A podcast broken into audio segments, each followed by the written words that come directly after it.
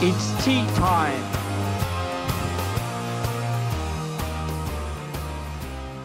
Olá, queridíssimo amigo, queridíssima amiga. Esse é o podcast do blog Hora do Chá com Bola. Blog que tem o prazer de misturar esporte com ênfase no futebol e política, que não apenas se misturam, como se discute. Eu sou Lincoln Cruz e ao meu lado estará Emílio Freire, inglês abrasileirado. Na nossa 12 conversa falaremos sobre defesa sólida é sinônimo de futebol fastidioso? Então, pegue seu líquido favorito e deguste dessa conversa. Olá, Emílio. Olá, Lincoln. Então, para começar nossa conversa, né? Acho que tenho certas dúvidas, até tive que pesquisar, né? O que era o significado de fastidioso. A gente quer dizer um futebol chato, um futebol que dá tédio, um futebol rabugento, assim. Mas a minha dúvida, assim, para ti, já para lançar uma pergunta, Lincoln, é o que que tu considera, o que que é uma defesa sólida no futebol? Bom, vamos lá então, Emílio. Para dar início à nossa conversa, então, é, primeiramente, né, uh, fazer aí as nossas homenagens ao jornalista esportivo Rodrigo Rodrigues, né, que a gente até combinou aí já iniciar com essa homenagem. Então, e é engraçado, cara, como a, como a gente que é do, do esporte, assim, é, e acompanha muito o esporte, eu mesmo, tipo, é direto, praticamente só assisto programa esportivo, e como tu acaba é, se apegando, assim, nas pessoas que tu acaba vendo diariamente, né, e mesmo tu não tendo aquele contato e, e tu não, não conhecendo pessoalmente, às vezes muitos assim têm até vontade de, de trocar uma ideia, né? Ou até mesmo fazer parte do, do, do, do programa que, que eles estão.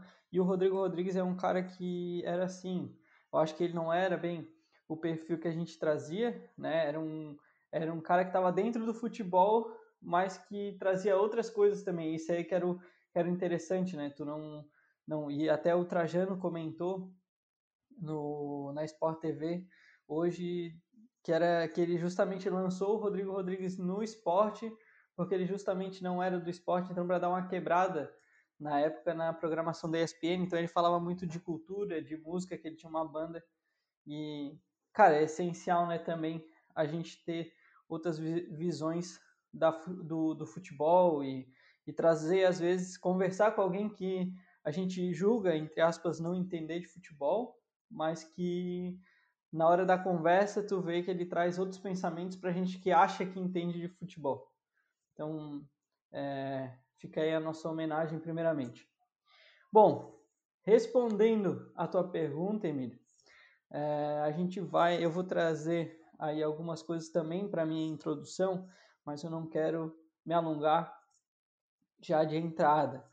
Mas são duas coisas, né? É, então, para tentar responder essa tua pergunta, eu vou trazer o meu primeiro requisito aqui, que é o que a gente estava falando praticamente no final do último episódio, uh, quando a gente tocou no assunto do placar, e aí tu fez uma pergunta para mim o que, que eu preferia do placar de 1 a 0 e do placar de 5 a 4, né? E, e aquela tua pergunta ali foi, foi perfeita, né? E, e é isso, eu acho que a, a defesa sólida. É, se a gente começar né, a discutir o placar do jogo único exclusivamente, a gente não vai sair. E principalmente discutir o jogo em cima do placar é algo é, suicida, vamos colocar assim, para quem quer falar de futebol, né? Uh, e futebol de uma outra maneira, que é o que a gente está se propondo aqui. Então, assim, uh, eu vou e aí trazendo esse esse ponto do placar é, da nossa última conversa e trazendo a solidez defensiva e respondendo a tua pergunta, eu trago o exemplo, por exemplo, do clássico uh, paulista, do clássico paulista, uh, Corinthians e Palmeiras, que foi 1 a 0 para o Corinthians e o segundo tempo só deu Palmeiras. Uh, o Palmeiras até eu o primeiro tempo do Palmeiras eu achei um primeiro tempo ruim, tá? Uh, e algumas alguns problemas estruturais, eu acho ali, que dificultaram principalmente é, a primeira quebra de, de pressão, entre aspas, do Corinthians, que optou por uma linha média. E aí no segundo tempo, não, o Palmeiras atacou, atacou bem, até porque o Corinthians se atrasou, já estava 1 a 0 Só que aquilo ali, tá, o resultado de 1 a 0 é, para o Corinthians, que foi o resultado que terminou o, a partida, o Corinthians demonstrou o que não é uma defesa sólida. Porque assim, ó, e aí, tipo, tem um número que provavelmente comprovaria isso, não necessariamente, mas é um dos números que pode comprovar, que é o tanto de defesas do Cássio e como ele se tornou o nome da partida, né? É, trazendo um olhar antagonista, aquele do torcedor que pichou a trave do Corinthians, chamando ele de frangueiro. E então aquilo ali realmente não é uma defesa sólida.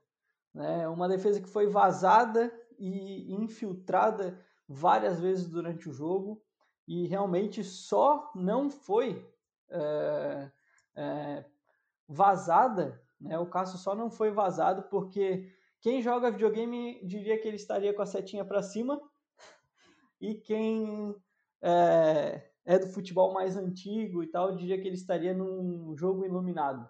Então, tipo, aquilo ali não é uma defesa sólida. E já para trazer é, esses dois, esse ponto aí da defesa sólida, o que é uma defesa sólida, já me alongando da maneira como eu não gostaria, mas é um time que ataca é um time que tem uma defesa sólida?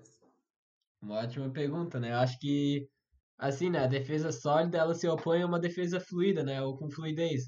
Mas nenhum nem outro, botando juízo de valor assim, a gente pega a Alemanha aí da época do Beckenbauer, tinha uma defesa bem fluida mesmo, que o Beckenbauer era mais fixo, os outros dois seguiam o... fazia aquela marcação homem a homem, então era defesa fluida, mas nem por isso uma defesa que vazada, né? Ao mesmo tempo, hoje a gente se pegar os times ali da época do Calcio, do futebol italiano, a gente tem uma defesa de cinco homens, cada um na sua zona e aguarda ali até os 90 minutos acabar, né? Então é difícil a gente dizer qual que é melhor do que o outro.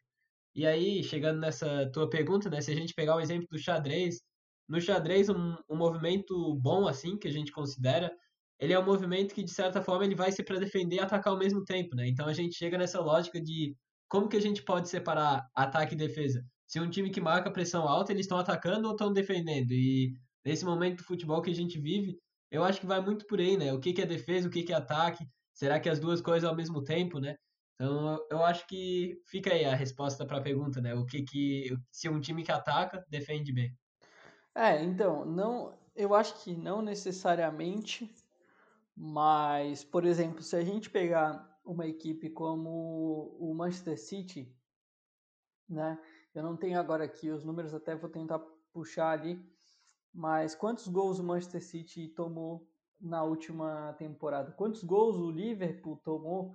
Até porque se a gente pegar o, o número de pontos que essas equipes fizeram numa Premier League é algo absurdo. Né? O, o Liverpool acho que passou dos 100 pontos. Uh, eu tenho que ver ali depois para não falar, acabar falando coisas que não são. Mas então, são equipes que jogam para o ataque, né? mas são equipes que são é, muito estruturados, assim, são equipes bem estruturadas, e eu acho que a, a parte da defesa sólida é uma, é uma questão é, estrutural do jogo, né? Eu acho que tu ter uma equipe muito bem estruturada, não importa se tu quer uh, marcar lá em cima ou linha média ou linha baixa, vamos trazer só nessas três é, vertentes. O importante é tu estar tá bem estruturado, tu saber que tipo de marcação que tu vai fazer, a equipe está bem uh, consciente daquilo que vai fazer, se vai iniciar com um encaixe, é, não necessariamente o, o encaixe, eu estou falando de defesa individual, né, de marcação individual, mas uma marcação em encaixe. Uh, enfim, porque, como eu disse, o Corinthians optou por uma linha, uma linha baixa e não necessariamente uh, foi uma defesa sólida, mesmo que foi um time que, que se preocupou apenas em defender. E aí a gente pega Manchester City, a gente pega Liverpool, são equipes que se preocupam o tempo inteiro em atacar e são vazados poucas vezes. Aí eu, eu até poderia falar assim, não, mas uma equipe sólida defensivamente é uma equipe que toma poucos gols, né? Acho que a gente pode trazer, embora tenha alguns jogos que me, me refute a isso, por exemplo, o jogo que eu citei do Corinthians, o Corinthians não tomou gol, mas eu acabei de falar que era uma defesa que, que, foi, que não foi sólida, né? Então, claro que os números eles, são, eles estão aí para serem interpretados e eles isolados não vão trazer uma análise correta, mas vão ajudar a complementar a nossa análise. Mas eu acredito que isso, eu acho que uma equipe bem estruturada, é uma equipe sólida. E não, e nem, e não quer dizer, então, que uma defesa sólida tenha um futebol burocrático, um futebol chato. O, as equipes do Guardiola, o próprio Leeds do Bielsa, são equipes sólidas defensivamente, mas equipes que não têm um futebol chato, né? Com certeza, eu acho que anda por aí, né? Se a gente pegar outro exemplo aí do Atalanta, né? É um time que quase não defende. É um time que quase que sacrifica a defesa para atacar. E eles estão indo muito bem, foram vão para a Champions League, acho que se não me engano é a primeira vez na história deles que eles vão agora, né? O Sheffield United, outro time aí, só que já com um pouco mais de solidez, digamos assim, já se sacrificam um pouco mais para defender, para conseguir atacar. Então a gente tem várias quebras de paradigmas aí no nosso futebol atual, mostrando que não necessariamente é tu botar cinco homens lá atrás ou mulheres, é, sentar em cima da linha, né, o park the bus, e isso é uma defesa sólida. Se mostra que tem formas de tu misturar, mesclar aí, e mostra que a defesa sólida, na verdade, ela tá na certeza, né? Na certeza do que vai fazer. Não é, ah, fiz o gol, agora vou ficar lá atrás, tomei um gol, agora vai todo mundo para cima. Eu acho que isso se dá muito pela certeza e pela comunicação do time em si, né? O Liverpool é um time mais reativo em certos momentos e mesmo assim toma poucos gols. O Manchester City é um time mais propositivo, assim, né? Que busca propor mais o jogo, ter mais posse de bola, por mais que o Liverpool mudou nos últimos anos e tá indo mais nessa direção, o Manchester City tem mais essas características e mesmo assim é um time de certa forma sólido e que tem uma boa defesa, né? Então a gente tem todas essas quebras de paradigmas, né?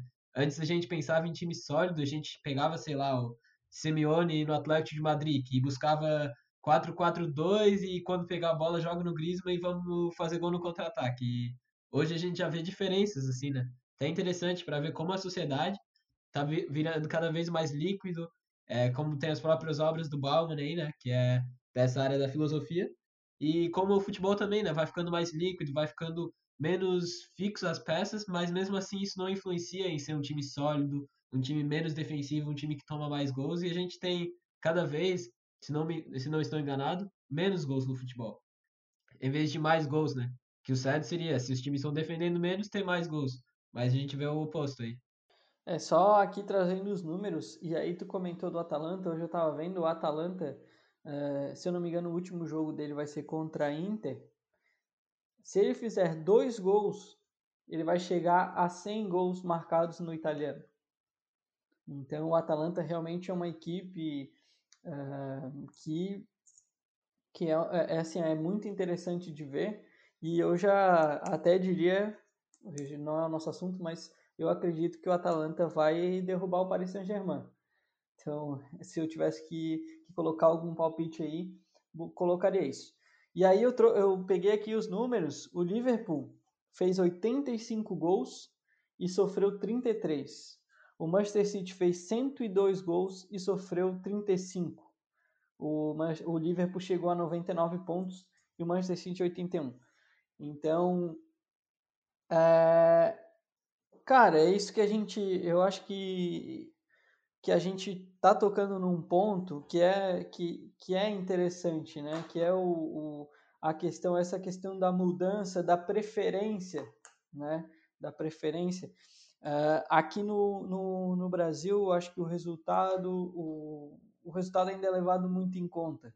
As pessoas se preocupam muito mais e principalmente o fanatismo né, acaba trazendo dessa forma.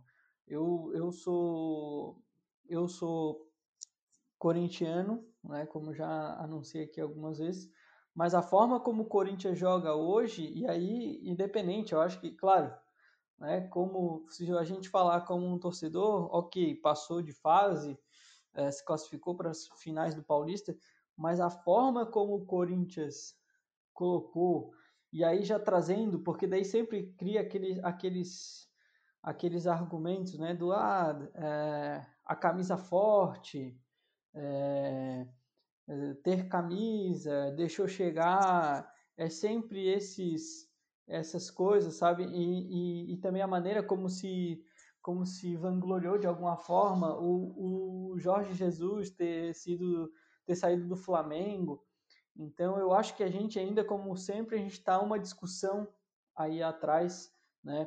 Então a gente ainda quer muito essa questão do resultado e a gente acaba. E aí fica uma pergunta para ti, eu não sei o que, que tu acha, mas a maioria das equipes brasileiras, e eu acho que isso tá, foi um ponto.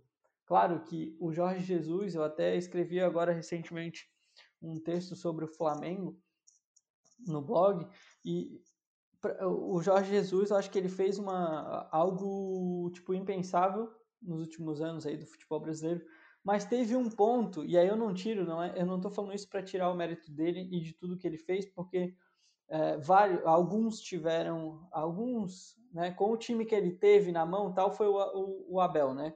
Mas, tipo, uh, pro, provavelmente alguns treinadores brasileiros teriam o, o time dele na mão e talvez não fariam o Flamengo jogar do jeito que jogou.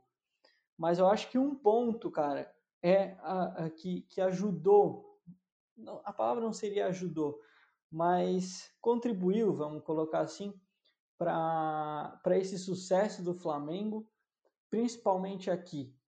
Tá? E eu e eu colocava, eu quando entrou nessa discussão do Flamengo, do Flamengo, eu falava assim, cara, a hora que o Flamengo pegar uma equipe é, solidamente, né, com uma solidez defensiva, uma equipe organizada, vai encontrar problemas. Então, eu acho que entrando nesse papo, as defesas brasileiras elas não são sólidas defensivamente. O espaço de campo que se tem para jogar no Brasil, ele é tipo monstruoso e até o Tustão estava falando na coluna dele uh, sobre isso aí. Né? E eu acho que isso contribuiu muito, porque tu pega um time muito bem treinado, muito bem coordenado, com movimentos muito bem coordenados, uh, como o Flamengo, tecnicamente muito bem, e aí com espaço, aí tipo é meio que aquele jogo tu pega um time muito bem, bota ali o casado contra solteiro e aí vai dar o resultado, vai dar o resultado que deu. Então, eu não sei o que, que tu acha, mas eu acho que a solidez defensiva não é um papo é, muito bem visto aqui no Brasil no sentido de ter essa solidez defensiva e eu acho que isso foi um dos, dos, dos critérios que contribuiu para que o Flamengo atingisse o um nível tão elevado aqui é, eu acho que entrando nessa questão, né, a gente pega o Guardiola, tava vendo uma fala do Dominic Torrent, que foi auxiliar técnico dele por muito tempo, e aí ele falou, ele quebrou um pouco desses paradigmas, né, dizendo que o dizem que o Guardiola é um treinador que treina bastante o ataque, e não é bem assim, ele treina a defesa também. A gente acha que time que é time grande, podemos dizer assim, ou time que, que sempre busca ter a bola e jogar para frente, eles não treinam a defesa. E não é por aí. Eles treinam a defesa, mas a defesa é uma é, pressão pós-perda, por exemplo. E mesmo assim, a concentração deles é muito muito é, curto o espaço de, de jogo que eles usam, né? Se a gente pega assim, é, até brinca assim, né? Se tu for olhar um jogo de crianças, as crianças que estão na zaga, quando a bola tá lá na frente, eles ficam lá perto do goleiro, batendo um papo. E não é assim que funciona com o time do Guardiola, não é assim que funciona com os times aí da elite do futebol, quando eles estão com a bola o Van Dijk, tanto é que o Van Dijk, quando ele foi agora é, a ser um dos melhores jogadores do mundo, né? Ele saiu do Southampton e o treinador que estava no Southampton, que agora não me lembro o nome, falou: Ó, oh, o que falta para ele é ele saber jogar linha alta, porque para ele, ele é um cara grande. Então, ele jogando mais atrás, mais recuado, é muito mais fácil ele conseguir fazer contenção, ele conseguir esperar os, o, os colegas chegar do time, né? Porque, pô, tu olha o cara daquele tamanho, tu vai querer passar por ele, tu não vai passar. E aí, a partir do momento que ele aprende a jogar linha alta, que ele vai pro Liverpool, que ele tem é, recorde de desabres no Premier League e todos esses detalhes. Então, às vezes vai muito pelo conforto, né? é muito mais confortável sentar lá atrás. Só que o futebol pede, o futebol bem jogado, ele pede para que eu faça uma linha alta com o meu time. E assim, no futebol amador, claro, não, dá, não tem comparação, mas a gente tem buscado fazer isso nos times que eu jogo assim. E, cara, dá muito certo. O outro time dá bagão e a gente consegue botar a bola no chão e sair jogando. Então, vai um pouco por isso, né? Você quer conforto, você quer imediatismo, ou tu quer produzir alguma coisa a longo tempo, né? E aí, no Brasil, meu amigo, a gente tem essa questão, né? Que a gente está sempre no imediatismo. Um país que já vem da escravidão, que já vem de tantas coisas. A gente, opa, tem alguma coisa para aproveitar, aproveita na hora e deu. Então a gente sempre tem esse imediatismo. É uma das grandes ligas que mais tem troca de treinadores. É uma das grandes ligas que mais olha para o resultado e acha que é isso e só. Então a gente entra um pouco por aí, né? Dessa questão do imediatismo e, e cair sempre no conforto em vez de buscar realmente desenvolver o futebol, né? É, e, e tu tocando nessa parte do, do Guardiola, da, do Dominic Torrente, provavelmente aí vai ser o próximo treinador do, do Flamengo. É, até o Mauro César já disse que está acertado.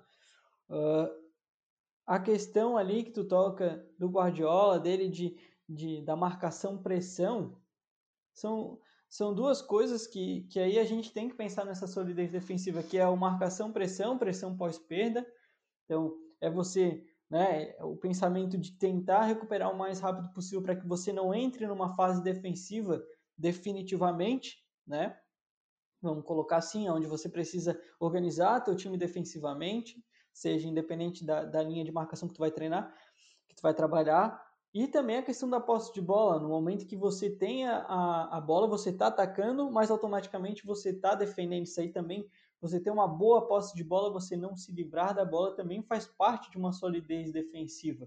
Então, todos esses critérios que você é, tem vão vão estar tá te ajudando a ter essa solidez defensiva.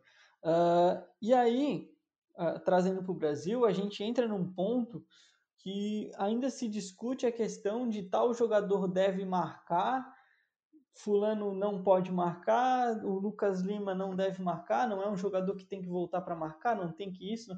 E a gente não está falando de um cara chamado Messi, a gente está falando de um cara chamado Lucas Lima.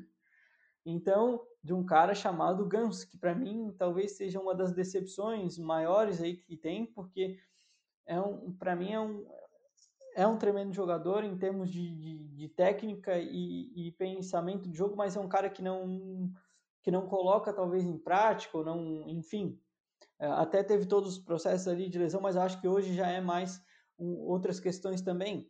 Mas enfim, então a gente ainda discute essa questão do não marcar, tal jogador não deve marcar, tal jogador é, não pode.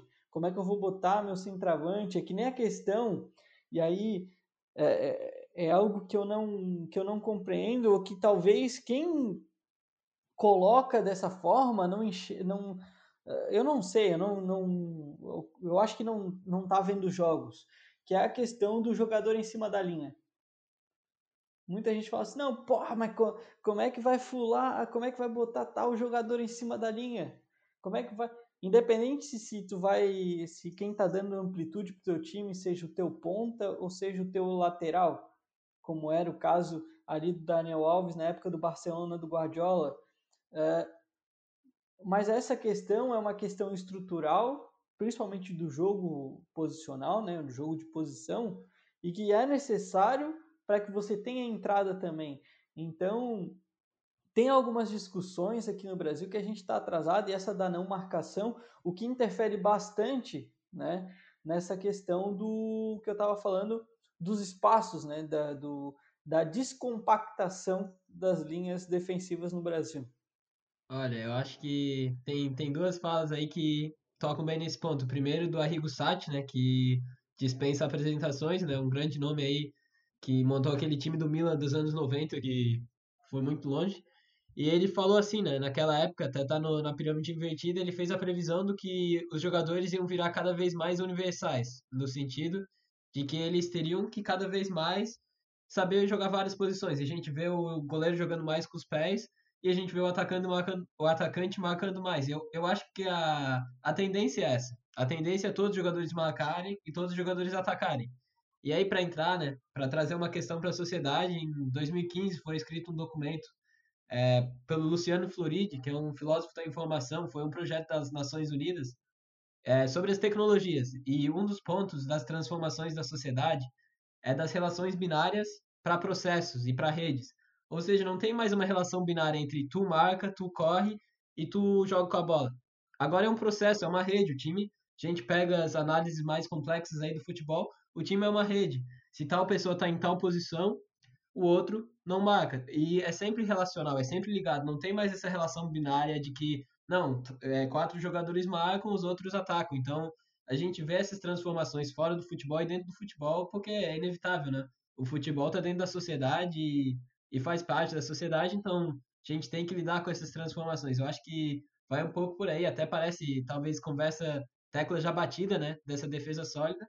Talvez porque é isso, né? A gente tá falando de uma coisa que já está acontecendo há muito tempo e quem, quem é mais conservador vai acabar ficando para trás e às vezes dá certo, sim, mas a gente tem que olhar as tendências e entendê-las para poder construir em cima delas, né? E não simplesmente atacá-las assim. Tu tocou ainda aí num ponto que é a questão dos dois blocos, né? Quatro atacam, quatro defendem e, e o, a gente ainda tá nesse futebol primitivo de dois blocos. Se a gente pegar um jogo é, de equipes assim, assim, ó, quem teve a infelicidade de assistir Corinthians e Oeste no final de semana foi uma coisa assim é, lamentável, lamentável. É, eu ainda acredito, eu acho que o, o Thiago Nunes ele tem um grande potencial. Acho que a pressão também está atrapalhando um pouquinho, porque realmente você dirige um time como o Corinthians com uma massa que tem é complicado, nem todos têm uma visão crítica do processo. Então, mas assim, foi algo vergonhoso, assim, algo mas terrível, terrível, terrível. Foi um dos piores jogos que eu vi, é, e, um, e, principalmente no primeiro tempo, um dos piores tempos que eu vi na última é, dos últimos jogos, assim. E dos últimos anos, vamos colocar até. E, e cara, como a gente joga em dois blocos, sabe? E aí, Emílio, eu coloco na questão também de oportunidades, né? Eu acho que será que é dada oportunidade para a gente estar tá renovando essas questões, né? Para a gente estar tá pensando, para a gente estar tá discutindo a que ponto, né? As, discuss as discussões, os debates na TV também trazem as discussões realmente importantes para as questões futebolísticas. Quem quer escutar esse debate então, assim, eu acho que o primeiro ponto, cara, é quem tá dentro do futebol, né? Eu acho que eu vejo um, um, um, negócio muito fechado. Se a gente for pensar, cara, que o Luxemburgo ele bate e volta o tempo inteiro, é, e aí não é, eu acho que o, que o Luxemburgo. Quem sou eu na fila do pão para falar que o Luxemburgo não entende de futebol? Não é essa a questão. Mas eu acho que eu, eu acho que ele consegue enxergar bem o jogo, mas as ideias dele realmente, é, embora tenha feito sim um bom jogo contra o Corinthians, contra o Água Santa já não fez um jogo assim tão interessante. Entendeu? E o time do, do Palmeiras ele, ele é muito. tá oscilando demais, assim como são as equipes do Luxemburgo ultimamente, até se fala muito do Luxemburgo comparando com o Mourinho. E aí o Mourinho também, uh, para mim, é um dos treinadores tops ainda, mas é um cara que aí já é a questão do tipo de futebol, né? Eu acho que o tipo de futebol ultrapassado, esse futebol do Mourinho já se, já se espera uma outra coisa. Então, as questões da oportunidade, né? Eu acho que a gente ainda no Brasil é um ciclo vicioso. O Flamengo está tentando algumas coisas, né? É, de, de trazer pessoas diferentes, é, de trazer oportunidades diferentes. E aí, vamos ver, mas eu acho que a gente ainda está numa discussão é, difícil. E aí, até o próprio Corinthians, né, que tem um, um, uma alma Carilho, o Corinthians vem há muito tempo, né, Tite, Carilho, caras que têm o, a parte defensiva mais característica né, nos seus times, e aí o Corinthians já foi buscar um, um cara diferente, mas eu ainda acho que a gente joga um futebol primitivo de dois blocos, e, e enquanto a gente não começar a abrir essas questões de, de discussão, que tem alguns, alguns alguns espaços ainda que abrem, não vamos dizer que é todo mundo que é a mesma coisa, não, mas ainda eu acho que isso aí um pouco é, entra, a gente já está entrando em outras questões também, mas eu acho que isso tudo faz parte, como eu estava falando, da questão do jogo que entra a questão da solidez defensiva, né? É, eu acho que, que anda por aí, né? E tem que dar espaço para inovação, né? Numa sociedade democrática é muito mais fácil outras op opiniões florescerem e vir à tona outras inovações no futebol. Sem a democracia fica um pouco difícil, né? Aí a gente pode se perguntar se o nosso futebol é democrático, se o nosso país é democrático e andar por aí. E, nessa questão do futebol moderno, moderno né? A gente não, não adianta só defender o futebol moderno, a gente tem que agir, a gente tem que ser o futebol moderno. É uma fala que eu gosto muito de um biólogo, que também é filósofo maturano, ele diz que defender democracia não existe. Defender democracia é tirania. Tu tem que ser a democracia, tem que viver a democracia. Eu acho que o futebol moderno vai por aí, né? A, a partir do momento que a gente realmente viver esse futebol moderno, que a gente realmente buscar inovar e não simplesmente defender que a gente tenha que fazer isso, aí a gente sai do lugar. Agora, patinar nisso, da gente ficar, ah, não, mas é por isso, isso e aquilo que a gente não consegue, aí o futebol, a gente vai ter que esperar a cara que nem Jorge Jesus vir para cá fazer o trabalho dele, porque senão a gente não sai do lugar, tem que investir mesmo em ser esse futebol moderno e buscar em desenvolver aqui e não simplesmente esperar ou, ou algo do tipo. Acho que anda um pouco por aí. Sim, e até tipo trazer, eu acho que temas assim, que são temas realmente batidos ou são, não são temas tão complexos, né, como são complexos, mas não tanto como a gente vinha trazendo, mas esses dois temas uh, são importantes já para a gente iniciar o debate, porque se a gente não começar o debate lá pelo, né, pelo alicerce, a gente não, come, não consegue evoluir. E eu acho que a gente já vai terminando também, Emílio, estamos alongando bem. Só tu tocou numa questão da democracia e, e o, hoje o Marcelinho Carioca é, fez o, o Jair vestir a camisa do Corinthians uma camisa que não foi o clube que deu, apesar de várias é, besteiras assim que vem fazendo a diretoria do Corinthians, mas essa não foi uma delas. E né, a diretoria até falou que não representa, o Marcelinho, aquilo ali não representa. O ex-jogador e o ex-torcedor que compra uma camisa faz com ela o que quiser, mas que aquilo ali não representa a entidade Corinthians. E, e realmente, um cara, e para mim o Marcelinho sempre foi um cara que tentou aí se se prevalecer em cima do, do nome Corinthians, da marca Corinthians, né? Ah, segunda pele, isso. E o Casagrande, quem quiser ir atrás, o Casagrande fez um vídeo respondendo Marcelinho, dizendo que aquela, demo, que aquela camisa é a camisa da democracia corintiana, e é bem isso, só para ficar o nosso relato aí também. É... E é isso, Emílio. Vamos para as nossas recomendações. Show. Então acho que no tema de defender, né, é difícil a gente ter um texto, alguma coisa sobre esse tema, porque é algo que parece batido, mas quando a gente começa a falar, vê que tem bastante coisa. Então, minha recomendação ficou o Instagram que encontrei esses dias, que é chamado Futebol em Livros, que eu acho que defender também é relembrar. E a gente tem que relembrar assim a nossa história e é realmente quase que um museu virtual de vários livros de futebol, então. Fica arroba o futebol em livros. Por hoje é esse. E eu vou estar tá indicando, Emílio, o, para o pessoal aí, uh, também uma coluna no El País, do Jorge Valdano, Heróis e Heróis contra Intrusos. Essa é a coluna. Uh, a coluna está em espanhol, mas aí mesmo quem não tem o espanhol fluente consegue ler uma, uma coluna bem legal que está trazendo até uh, a questão do Bielsa ali, e é uma análise bem aprofundada aí, meio filosófica uh, do tema. Então, ficamos por aqui. Acho que é, seria isso. No final aí, a gente vai deixar um minuto também de silêncio em respeito ao, ao Rodrigo Rodrigues, já que a gente faz esse jornalismo aí de opinião. E é isso aí, Emílio. Um grande abraço.